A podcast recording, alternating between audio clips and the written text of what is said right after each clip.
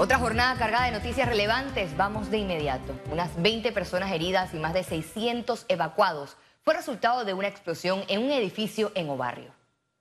No permitas que jamás me aparte de ti. Amén.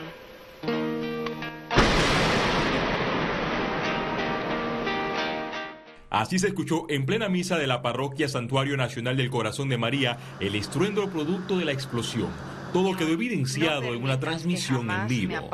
El epicentro del hecho fue en el edificio PH Urbana, ubicado en calle 54 de Barrio.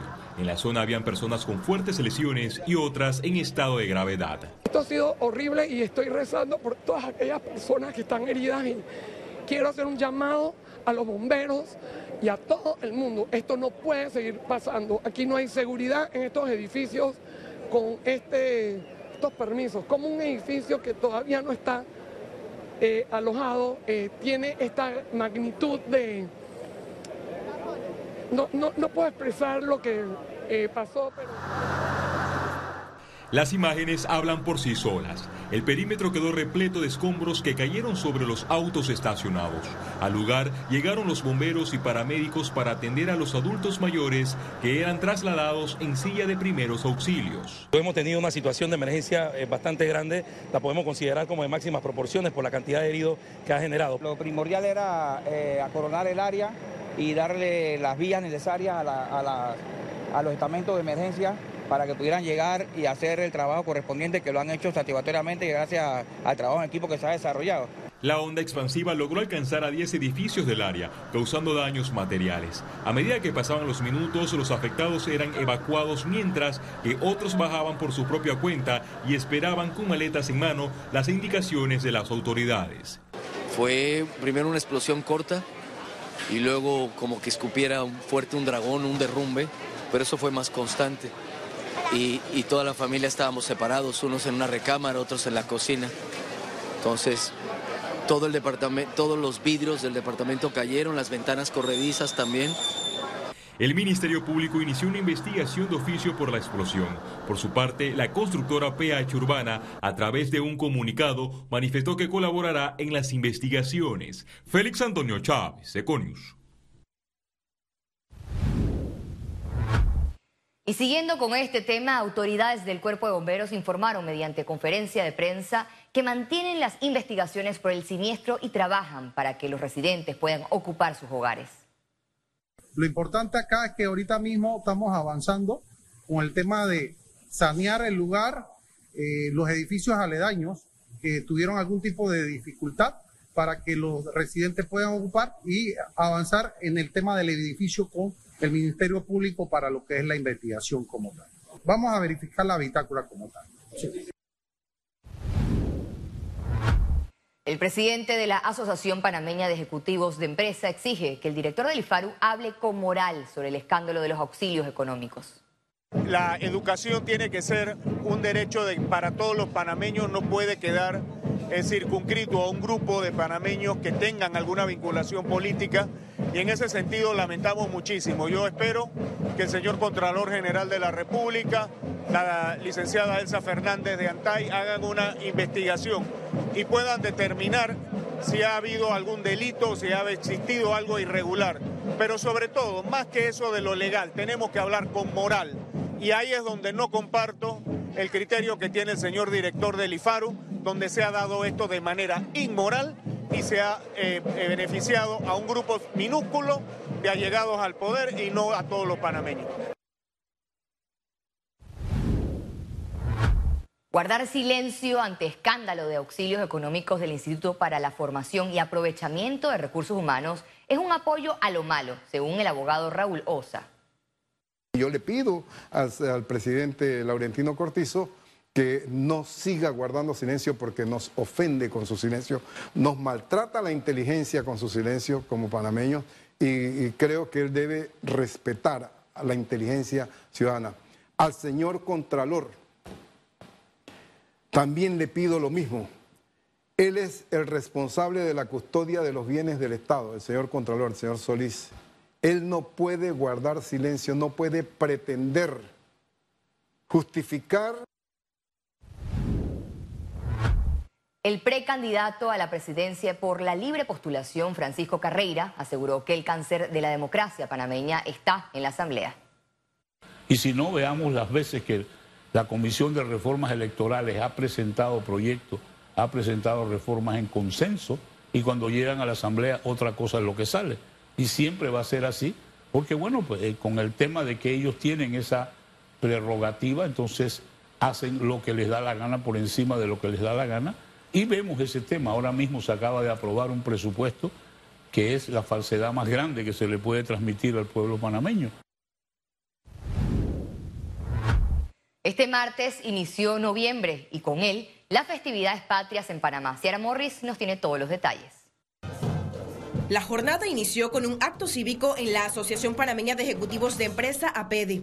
La banda de música del Colegio Bilingüe de Cerro Viento fue la encargada de entonar el himno nacional junto a otras canciones para honrar a Panamá en su mes de festividades patrias. El gremio envió un mensaje a la población a vivir y trabajar en armonía, ética y valores. El abanderado fue el expresidente de APEDE, Luis H. Moreno Jr., en reconocimiento a su trayectoria de vida dedicada al civismo y a la promoción de la ética como una cultura de vida. No podemos vivir sin ser éticos, sin ser respetuosos, sin ser inclusive cariñosos con nuestra familia. Que honremos a la patria con todos los cantos, con todos los poemas, con todas las demostraciones de alegría, pero sobre todo honremos a la patria siendo honrados. Las actividades de inicio de mes también se desarrollaron en la Cámara de Comercio de Panamá, donde su presidenta Marcela Galindo hizo el pabellón nacional. Acto seguido, los empresarios realizaron la premiación del concurso de afiches y videos Patria Mía. Niños de escuelas públicas, de escuelas eh, distantes como de la comarca y de otras áreas en donde han demostrado su talento. Y de eso se trata, hacer patria a través de promover el valor y los talentos de nuestros estudiantes.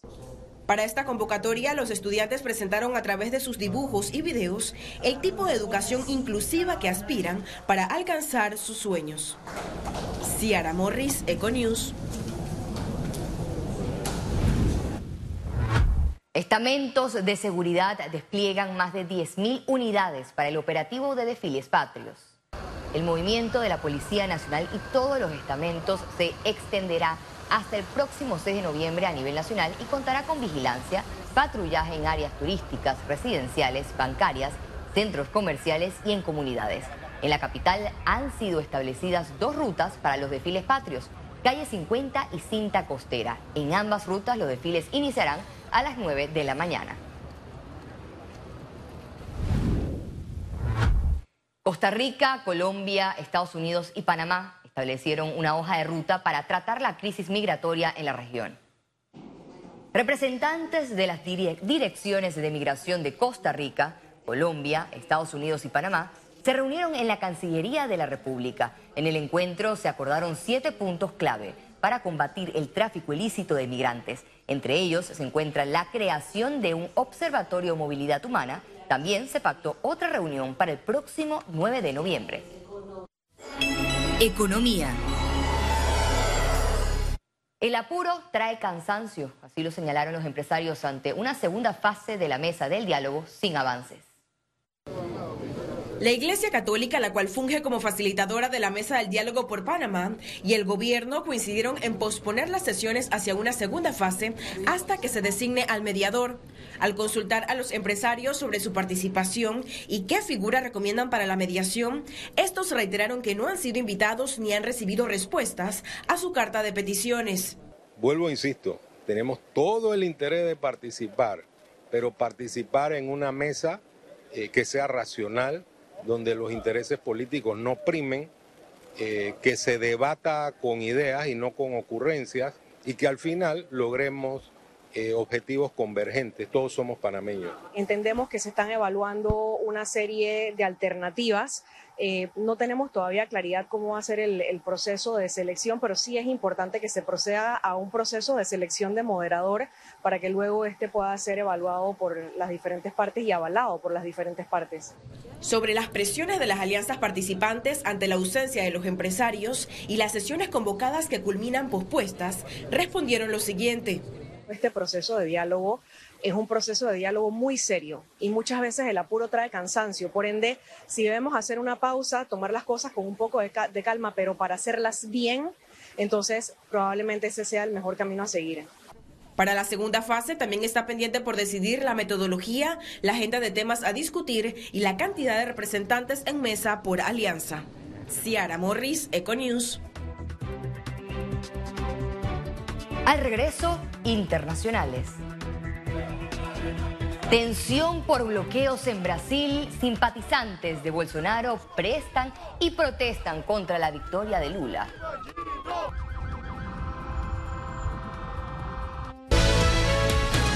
Ya regresamos con Econews.